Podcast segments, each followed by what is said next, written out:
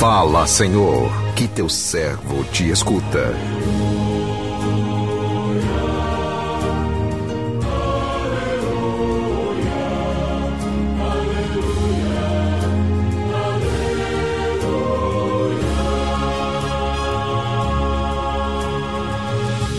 O Senhor esteja convosco, Ele está no meio de nós. Proclamação do Evangelho de Jesus Cristo, segundo Mateus. Glória a vós, Senhor.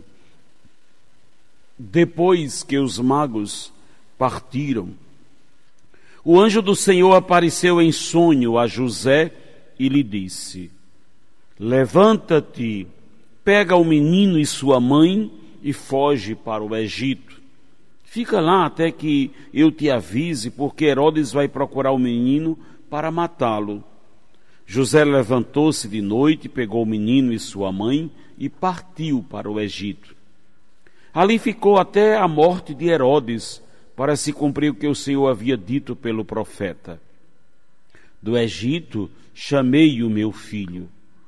Quando Herodes percebeu que os magos o haviam enganado, ficou muito furioso. Mandou matar todos os meninos de Belém e de todo o território vizinho de dois anos para baixo, exatamente conforme o tempo indicado pelos magos. Então se cumpriu o que foi dito pelo profeta Jeremias. Ouviu-se um grito em Ramá, choro e grande lamento. É Raquel que chora seus filhos e não quer ser consolada porque eles não existem mais. Palavra da salvação, glória a vós, Senhor.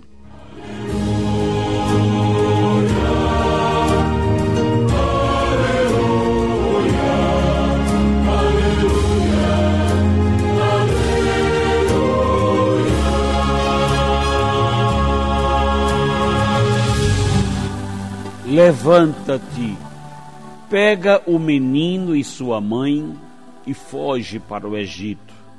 Fica lá, até que eu te avise, porque Herodes vai procurar o menino para matá-lo.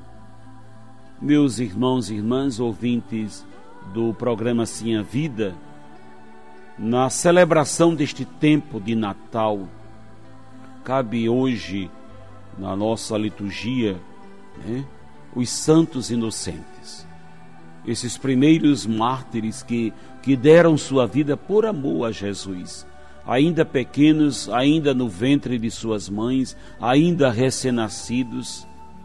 Herodes mandou matar todos os meninos de Belém e de todo o território vizinho, de todo de dois anos para baixo conforme o tempo que ele imaginava que Jesus podia ter, conforme ele foi avisado pelos magos. Então, essas crianças foram perseguidas porque Herodes queria matar Jesus. E é claro, Herodes vê Jesus como um peregrino, é, aliás, como um perigo, né? como uma ameaça para ele. Herodes vê em Jesus um empecilho para o seu reino. É por isso que em vez de se abrir para a graça, ele se propõe a perseguir Jesus e, e até matá-lo. Vivemos num mundo, numa sociedade homicida, onde as pessoas de fato matam quem se opõe ou quem representa qualquer ameaça para a sua vida. As diferentes formas de homicídios que a nossa sociedade realiza, do aborto às crianças, do aborto, eh, as crianças inocentes que morrem, aos assassinatos e tantas tragédias que, que marcam a nossa sociedade. É uma oportunidade para refletirmos o valor da vida, porque Deus nos trouxe vida e quer que tenhamos vida em abundância. Diante das ameaças que a vida sofre, são tantas e, e de todas as, as ameaças da vida, temos que fugir, porque, como José fugiu para o Egito, para salvar e proteger esse menino.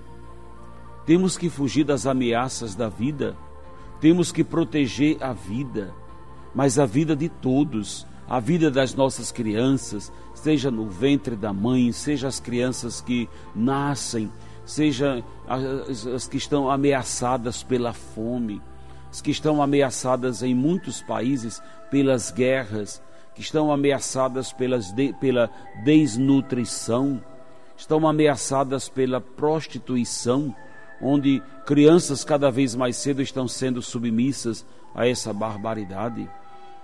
Não adianta apenas contemplarmos a beleza da vida que Deus nos trouxe, se não nos tornarmos profetas da vida. Se não vamos salvar a vida das crianças, dos jovens, dos adolescentes, dos idosos, de todos aqueles que os Herodes dos nossos tempos, muitas vezes com atos e atitudes querem matar. O Senhor veio para nos trazer vida. E nós precisamos ser aqueles que estejam para salvar a vida humana.